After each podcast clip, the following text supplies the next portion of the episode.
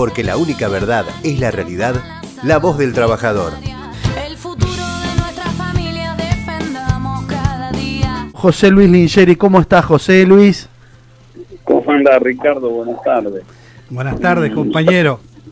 Un saludo para vos y para todos los oyentes, para todos los compañeros que vos estás llevando adelante a través de este medio. Me parece una cosa importante de llegar a la gente, a los trabajadores.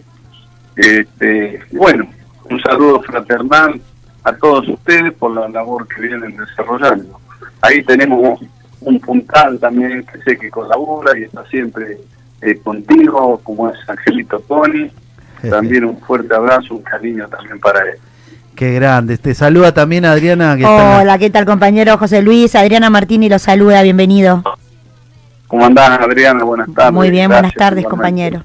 Vos sabés que, José Luis, para nosotros, aparte de ser un orgullo un, importante poder tenerte hoy en la voz del trabajador, que salió, viste, de decir, bueno, teníamos que tener un espacio donde podíamos charlar los trabajadores y invitar a algunos dirigentes, dirigentes que nos aconsejen, que nos enseñen, y sobre todo con la sabiduría eh, que tenés vos y que has tenido siempre un equilibrio, has sido una persona de consejo de muchos, ¿no? Vos sabés que nosotros hablábamos ante esta pandemia, ¿no? Que venís desarrollando al frente de obras sanitarias, Ecuatos, eh, y hablábamos la otra vez con, con Jorge Rachid, hablábamos eh, con el médico sanitarista, que es asesor de eh, asesor de, Ale- de mm, Axel, y vos sabés que él nos contaba y nos decía, bueno, mira, yo tuve un gran eh, tuvimos un gran dirigente, un gran doctor sanitarista que era Ramón Carrizo, y que decía, sí, y vos sabés que, y decía eh, agua y cloaca, agua y cloaca, ¿no? De ahí fue- se fundó, fue el gran puntual de, digamos, de la, de, la planta de tratamiento de Recoleta, que después eh, fue la piedra fundamental en lo que sería la planta hoy San Martín, ¿no? Qué importante que es hoy por hoy el trabajo que están desarrollando ustedes, ¿no? El laburo eh, y sobre todo con los trabajadores esenciales, que son nuestros compañeros de sanitarias. Sí, yo tengo que tener un reconocimiento, Ricardo, a toda la gente, porque evidentemente te imaginas, eh, yo viví este, de una empresa señera como fue Sanitarias de la Nación. Sí. Eh, somos la tercera generación eh, dentro de la empresa. Y esta empresa nace también por un fenómeno, una pandemia eh, de la fiebre amarilla, allá por el año 1871. Y uno toma como base las enseñanzas de que vos dijiste, que fue un señero del sanitarismo en nuestro país y en la Argentina como fue Ramón Carrillo. O sea, ahí nace evidentemente eh, tratar de llevar a la población en ese momento escasa, de lo que era Buenos Aires, y se crea la planta de Recoleta. Era una planta que por un sistema de bombeo después nace lo que es el Palacio de las Aguas, lo que es Caballito, Floresta, Paitobí, eh, Matanza.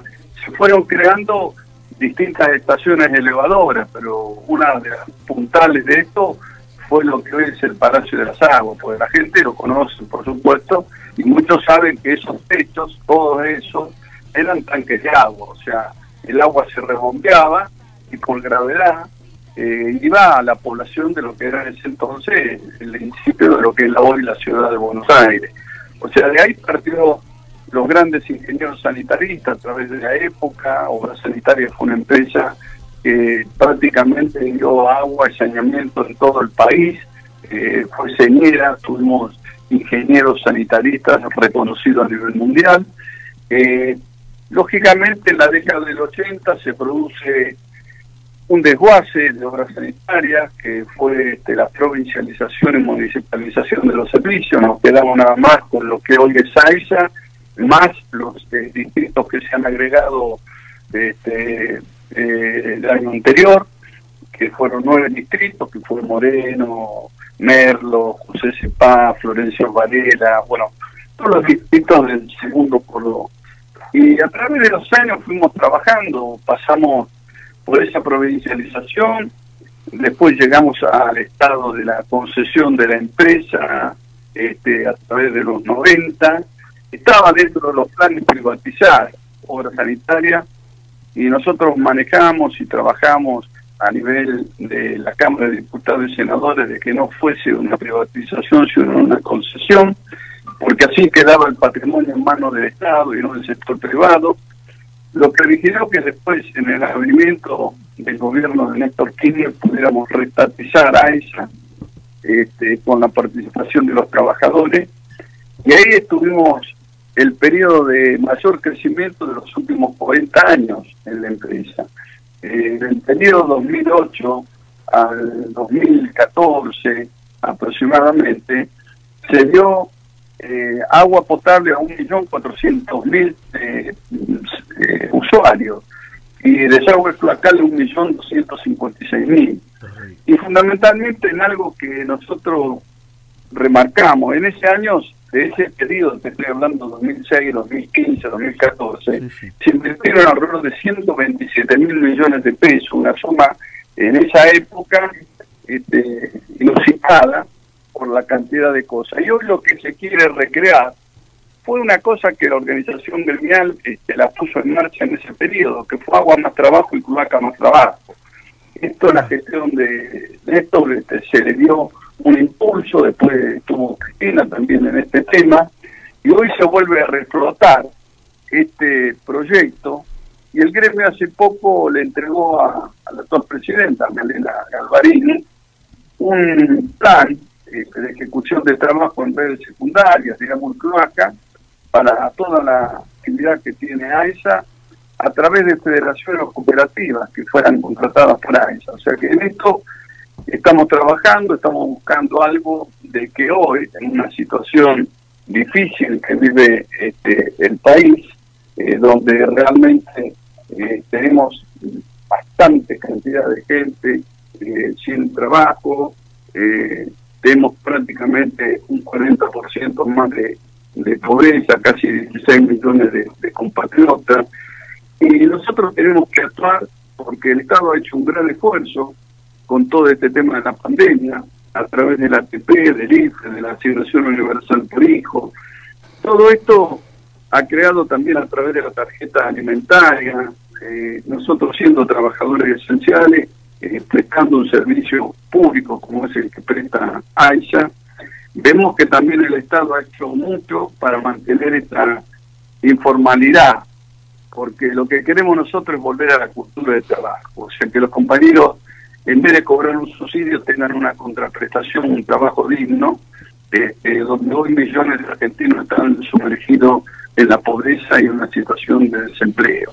Entonces, apuntaremos a través de la CGT distintas charlas este, con el sector empresarial, con las pymes, con las grandes empresas, con la iglesia, con los movimientos sociales, trabajando de recrear este, alguna forma y generar nuevos puestos de trabajo. Y en eso estamos abocados, en eso eh, la empresa está llevando a cabo también la ejecución de alrededor de 43 obras nuevas que se están este, llevando a cabo a través de licitaciones, obras de cloaca en ejecución, tenemos alrededor de 50 obras, tenemos 120 obras para este, contratar, llamar a licitación, y bueno, se están creando nuevamente también agua más trabajo, cloaca más trabajo, se proyecta para este año 53 obras a través de cooperativas y de municipios. Pero también está este proyecto alternativo de inscribir a las este, cooperativas o a las federaciones o confederaciones eh, en un proveedor más de la empresa, en un, un renglón aparte de lo que son los contratos este, habituales que tiene la empresa para la ejecución de llamado a obra pública o privada. Es una nueva modalidad que el gremio se lo ha entregado a la empresa para ver si lo podemos llevar a cabo. Bueno, este es, es un resumen así de las tantas Terrible. cosas. que- Terrible resumen, eh, terrible resumen y aparte amplio eh, al pie. Quería, quería sobre todo agradecerte y entender, mirá lo que lo que estábamos hablando con los compañeros, viste que uno se junta antes, bueno, con el invitado del equipo y me decía Julián, che, qué laburo, qué laburo de equipo que ha- han presentado los trabajadores de obra sanitaria, trabajadores esenciales, como bien vos decías. Eh, trabajadores que también pensaron en que la patria es el otro y en lo solidario, ¿no? Nos tocó poder compartir con ellos en eh, acá en San Jorge, eh, un, un barrio aislado porque explotó de, con el COVID. Y, y bueno, nunca me voy a olvidar ese martes que cayeron esos compañeros eh, solidarios de obra sanitaria, con su chalequito marrón, con el compañero de organización que estaba en ese momento. eh, con- Marcelo Minchione. Marcelito, sí, Marcelito, no podemos dejar nombrar a Marcelito, ¿no? Eh, gran compañero, y que, que, que- que llegaron y como, como un ejército de, de, de- de soldados solidarios, ¿no? Que poniéndole, ¿por qué digo soldado? Porque por ahí me, me, me dice Marito, no digas soldados, me dice Marito, vos lo conoces a Marito. Marito es uno de mis Sí, consejeros. sí, sí. Me dice Marito, no digas soldados, no, pero eran soldados porque esta guerra había que, que- enfrentarla, porque fue una guerra contra el COVID y estos compañeros eran un ejército solidario que fue a ayudar al otro entendiendo que la patria es el otro, ¿no, José? Y fíjate lo que, que- qué lindo es ver este gremio solidario eh, con el que vos eh, le enseñaste de toda, porque es una gran familia, la familia sanitarista, ¿no? Eh, ¿Cómo fue y pensó que la patria es el otro y estando en el barrio, ¿no? Sí, además, te digo, eh, aparte de esto del COVID-19, donde nosotros también tuvimos prácticamente 700 casos, Sí, de los cuales 138 fueron positivos, algunos se han recuperado. Tuvimos la pérdida el día viernes de un compañero, Carlos González, que fue jefe de obra de zona oeste. Este, bueno, desgraciadamente es el primer fallecido en la empresa con el COVID-19. Los demás, gracias a Dios, se están eh, recuperando, algunos aislados, y también aprovecho la oportunidad para rendir un homenaje a todos aquellos fallecidos por trabajadores y trabajadoras este, por esta pandemia que es el COVID-19. Y hay que destacar a los trabajadores de la sanidad, a los compañeros del gremio de la sanidad, que son los que están al frente de batalla, también como son los nuestros, que todos los días arriesgan en los servicios y están al pie del cañón eh, las 24 horas y los 365 días al año. La gente a veces eh, toma en determinados sectores de- como trabajadores eh, necesarios, pero hay que reconocer que cuando vos estás haciendo propaganda todos los días de que uno de los temas principales es lavado de manos, mantener la distancia o el tapaboca, como se dice, o barbijo, este, nosotros somos uno de esos que estamos brindando este servicio para que realmente pueda llegar. Y hay casos que hemos trabajado en las villas, eh, Malena encabezó el tema, nosotros pusimos nuestros compañeros, como decir nuestros soldados, a repartir los bidones de agua, de lavandina, de estar ahí. Estamos asistiendo a comedores, a merenderos, dentro del gremio. Tenemos creado por el Departamento de la Mujer, porque le damos mucha importancia al tema de género, no es una cosa que se descubrió ahora. El gremio, el tema de género, lo viene trabajando de hace años y está dentro de nuestro convenio colectivo de trabajo. La compañera Karina Nabone fue una de las primeras que eh, llevó esto a la empresa la anterior gestión, incluso en el anterior gobierno. O sea que ya nosotros, este tema de género, la capacitación, la formación profesional, el cambio tecnológico que hoy necesitan los trabajadores, eh, estamos por llevar a la firma del presidente del Instituto Universitario del Agua y el Saneamiento, que esto para nosotros es decir, tocar el, el cielo con las manos, era una cosa que yo lo tenía desde hace mucho tiempo, de que nuestros trabajadores, la comunidad y todos los sanitaristas del país tengan un instituto universitario para la formación de los mismos. O sea que tratamos de cumplir, como hago también mi tarea para las obras sociales, como secretario de Acción Social de la CGT. Hoy estuve en una reunión con el ministro de Salud, con Ginés, eh, planteando algunos inconvenientes, algunos temas que se están planteando por protocolo, en algunas actividades que es necesario implementarlas, este, bueno, buscando los fondos necesarios. Vos sabés que hoy eh, hay drogas que parecen mentira, pero tienen valores inusuales, como ser el tratamiento de la atrofia muscular espinal.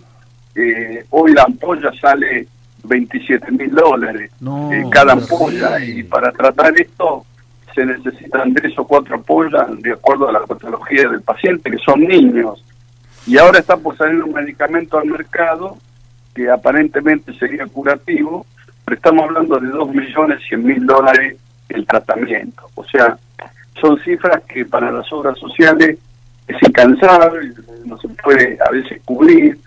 Y ahora, este, recientemente fue sancionado por el Senado de la Nación el TICAPA, que es una, un medicamento para la este, atrofia, eh, eh, no, esta, la fibrosis quística, perdón, que sale 300 mil dólares anuales el tratamiento.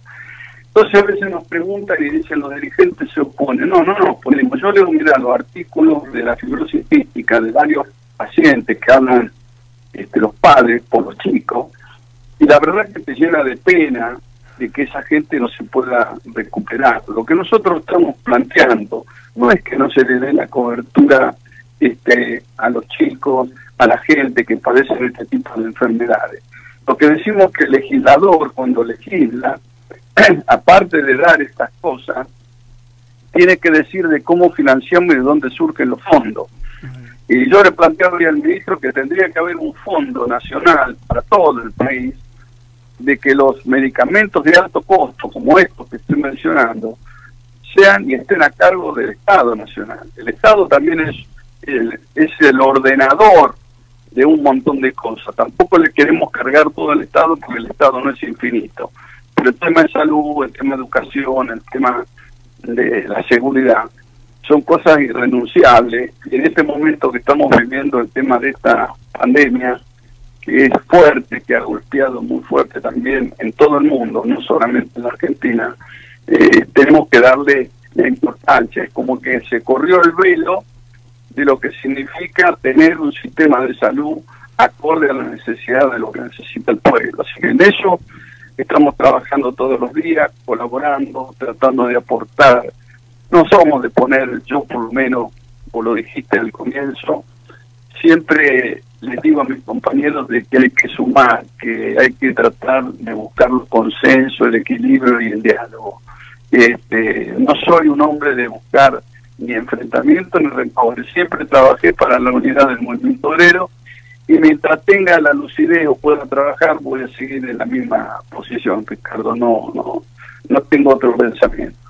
Vos sabés que lo tengo claro, me doy cuenta, lo predicás y y sobre todo como decimos en este momento en este momento donde por ahí hemos sentido y hemos sido víctimas de algunas críticas y me uno porque para mí eh, bueno hoy lo voy a decir al aire pero te lo dije en persona sos uno de mis líderes no eh, yo entendí más allá de que venga de una familia también sanitarista entendí eh, José, que, que eh, entendí que ustedes buscan el, equilibrio, que eh, es con todos y tenemos que tener ese diálogo, eh, buscar la unidad también significa el diálogo y, y, has mantenido mucho el diálogo, has mantenido mucho con un equipo impresionante y sobre todo trabajar para adelante, ¿no? Levantar a la Argentina va a ser muy difícil y, y vamos a necesitar ser, estar unidos, mantener el equilibrio eh, mantener el diálogo y sobre todo ser solidarios, ¿no? Eh, que es muy, muy importante. sí, por supuesto. Nosotros hemos recibido una herencia muy pesada, en una gestión anterior que se han endeudado por 44 mil millones de dólares y no fue un endeudamiento para el crecimiento o la generación de puestos de trabajo eh, fue puesto ese dinero para por el fondo para ganar una elección y a un candidato.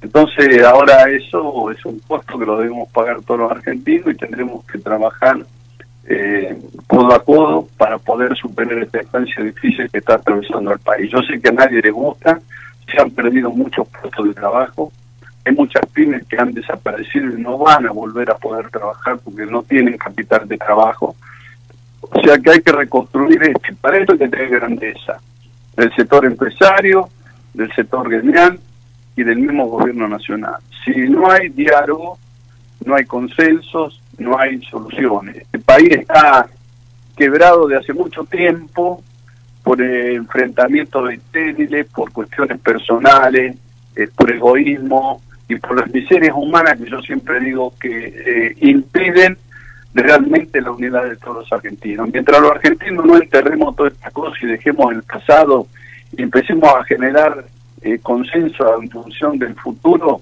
eh, no vamos a tener este, una salida como queremos nosotros. Tristemente la cosa lo digo no con un sentido pesimista, sino pensando siempre en positivo.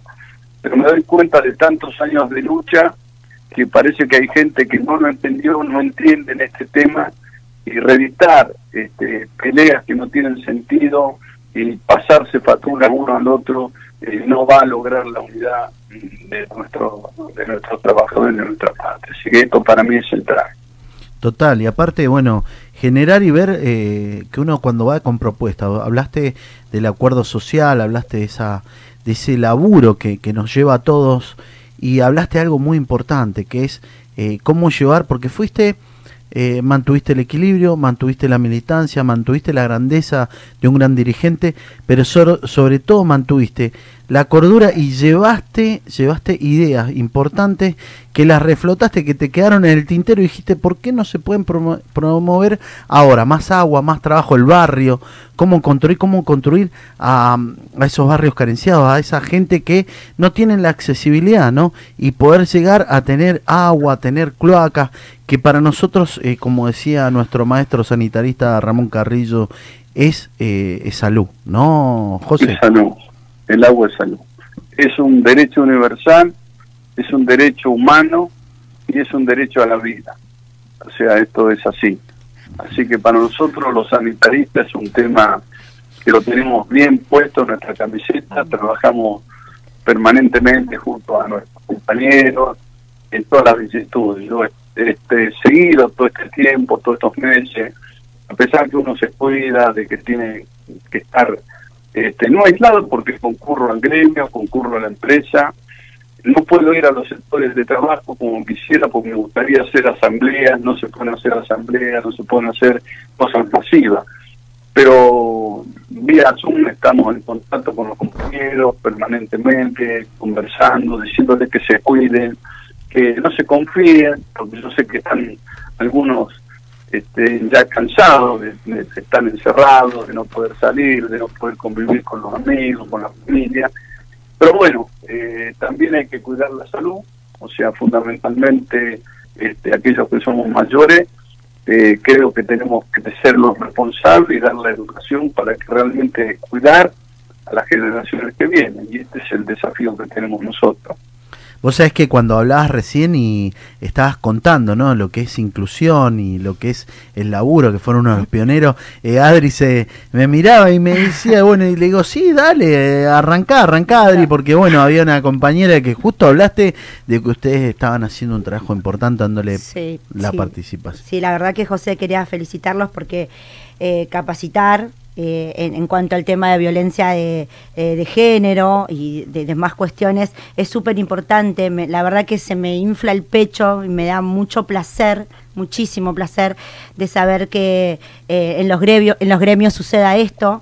Eh, que tengan las herramientas, que se le den a los compañeros, a las compañeras las herramientas para poder sobrellevar este tema que es tan, es tan importante hoy día, ¿no? Y que con esta cuestión del COVID y este, esta ansiedad generalizada, eh, se han generado muchos casos de violencia. Así que la verdad, desde mi humilde lugar, quiero felicitarlo, ¿sí? A la compañera que está a cargo también, al equipo que esté a cargo de, de todo esto. eh, bueno, mis felicitaciones.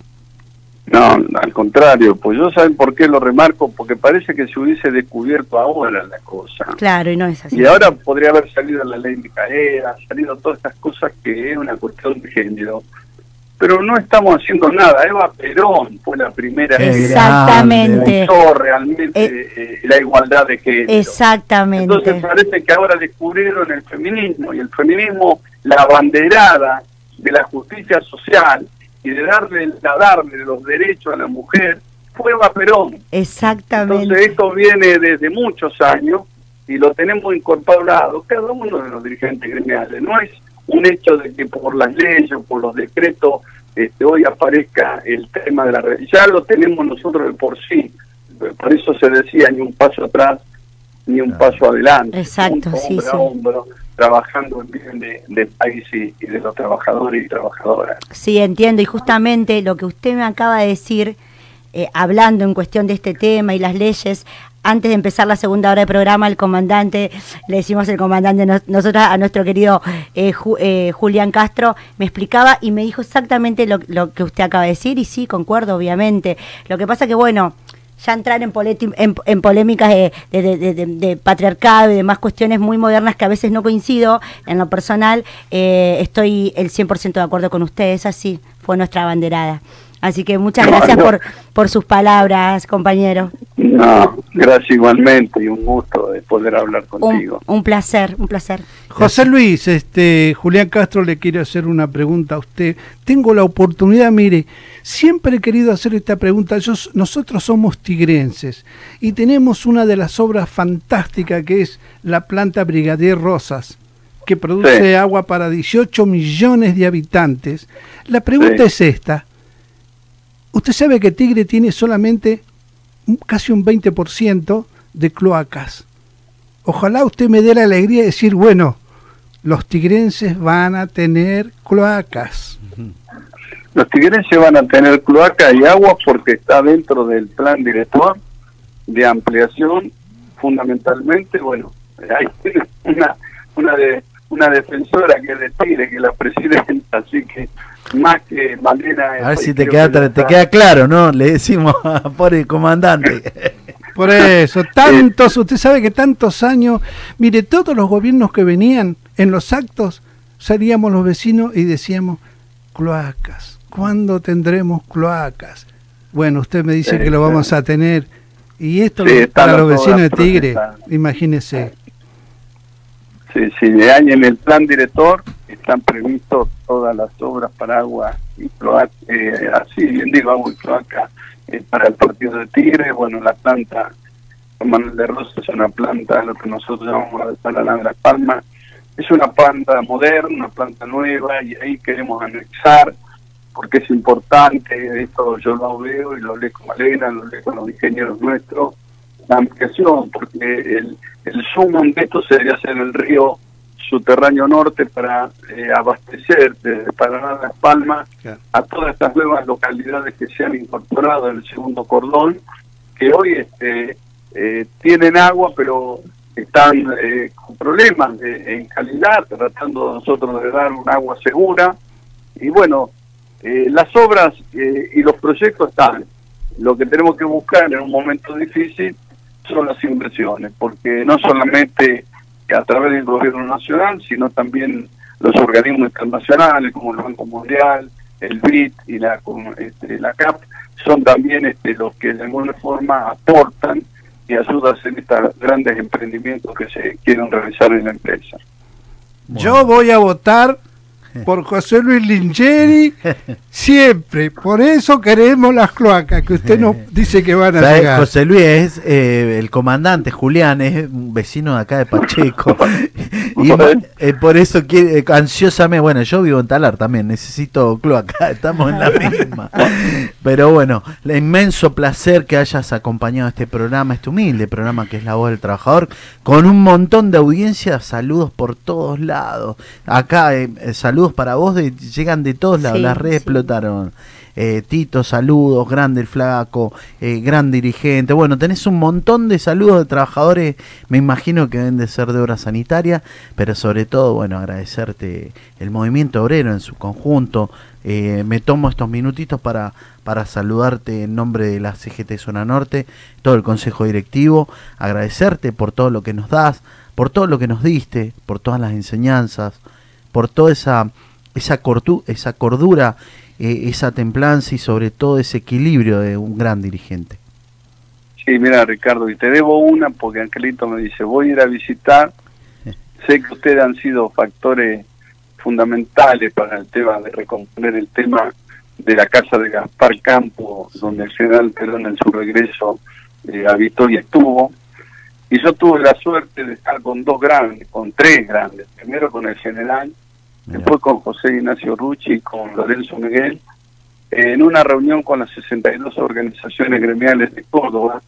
Eh, yo estaba en un congreso en Mendoza y me invitó eh, Rucci, José que ya, ya trabajaba, yo de muy chico, en la reorganización de las regionales de la CGT, eh, porque era el más joven, me invitó a, a esa reunión. Y bueno, esa la tengo en la mente, eran dos fracciones divididas de las 62 organizaciones de Córdoba, y me acuerdo que en un arbolito de un lado estaba Lorenzo con un grupo y en otro José con otro, y bueno, cuando entramos a la casa y el general empezó a hablar, este, como hablaba él, muy sencillo, muy franco, se terminaron las divisiones, se abrazaron los compañeros, estuvo la unidad, pero ¿quién lo podía hacer? No puede ser un líder de la grandeza de lo que era el general. Y hoy no tenemos, este, por supuesto, luchamos, apoyamos, pero los líderes de esas características no se repiten en el mundo. O sea, Eva y Perón fueron dos líderes indiscutidos del justicialismo. Después tuvimos también muchos hombres y seguimos teniendo y apoyando este, al compañero Alberto Fernández como presidente de la Nación, pero lógicamente eh, uno lleva en el recuerdo eh, la visión de ese gran estadista que cuando vos te hablaba y hablaba en el 45, el 46, hablando del año 2000, de lo que iba a pasar en el mundo, del medio ambiente, de la contaminación, de los problemas que iban a pasar, te das cuenta que tenía una grandeza este, que hoy, hoy desgraciadamente no tenemos un dirigente de la talla de lo que fue Perón. Mira, terrible, terrible, es así. Nosotros, para nosotros es un, un orgullo, un honor poder estar en la reconstrucción de, de una usina que, como, bueno, vos ya lo sabés porque lo hablé con, con Junior, con, con Josito, nosotros la idea de, de- de algunos eh, dirigentes y, y sobre todo formar ese instituto de conducción política sindical, nosotros tenemos que volver a la enseñanza, tenemos que volver al aprendizaje, tenemos que, que escuchar mucho a nuestros líderes y sobre todo entender eh, de dónde venimos, ¿no? Eh, si- como lo decíamos recién, ayer hicimos un programa de soberanía y, y nosotros hicimos un programa especial ayer de soberanía que hablábamos sin soberanía no hay nación y entendemos que, que tenemos que, que, ver a esos grandes líderes que nos dejaron tantas enseñanzas, ¿no? Y sobre todo eh, escuchar, armar eh, ese, ese centro que lo queremos, queremos, ese Instituto Superior de Conducción Política Sindical, para nosotros sería un honor que quien más tener a, nuestro a nuestro gran José Luis Lingeri eh, dándonos esas cátedras, esas enseñanzas, porque vos estás en un, en un periodo de tu vida que, que entendiste y entendés que tenés que que tenés que todo lo que plantaste tenés que seguir sembrando y sembrando la enseñanza de la, de la sabiduría que te dieron tantas, tantas luchas, tantas situaciones de tu vida, tanta, entregar tanto, diste tanto, ¿no? Familia, horas, tiempo, eh, y ese movimiento obrero tiene que volver a lograr esa unidad y sobre todo con, con la enseñanza de ustedes que nos dejan tanto. Sí, Ricardo, no tengo ninguna duda, vos sos persona también joven, tenés mucho futuro, todos ustedes tienen encargo, todos nosotros salimos de lo que fue la Juventud Sindical Peronista, nos teníamos un centro de formación en lo que era la UOCRA y en calle Pringle, y bueno, concurríamos toda la semana y hablábamos, bueno, después nos tocó también, aparte de José, la época de Saúl, eh, yo trabajé mucho con Saúl, este, bueno, ahí salieron los famosos jóvenes brillantes de Saúl, pero bueno, eh, nada, te digo Ricardo, es reencontrarme con amigos, con compañeros, de saludar a todos los sanitaristas, no solamente de la zona norte, sino de todos los compañeros de AISA y compañeras, porque hoy, este, ya te vuelvo a decir, la mujer está a la par del hombre, estamos trabajando y tenemos un gran equipo trabajando en este tema. Así que yo le agradezco a todos ustedes, a todo tu equipo, el hecho de permitirme este, estar con ustedes presentes. Les mando un fraternal abrazo y bueno, cuenten que todo lo que yo pueda aportar y, y concurrir con ustedes. Gracias. Gracias compañero, Muchas gracias, gracias, José un Luis, placer. gracias por, por estar con nosotros. Porque la única verdad es la realidad, la voz del trabajador.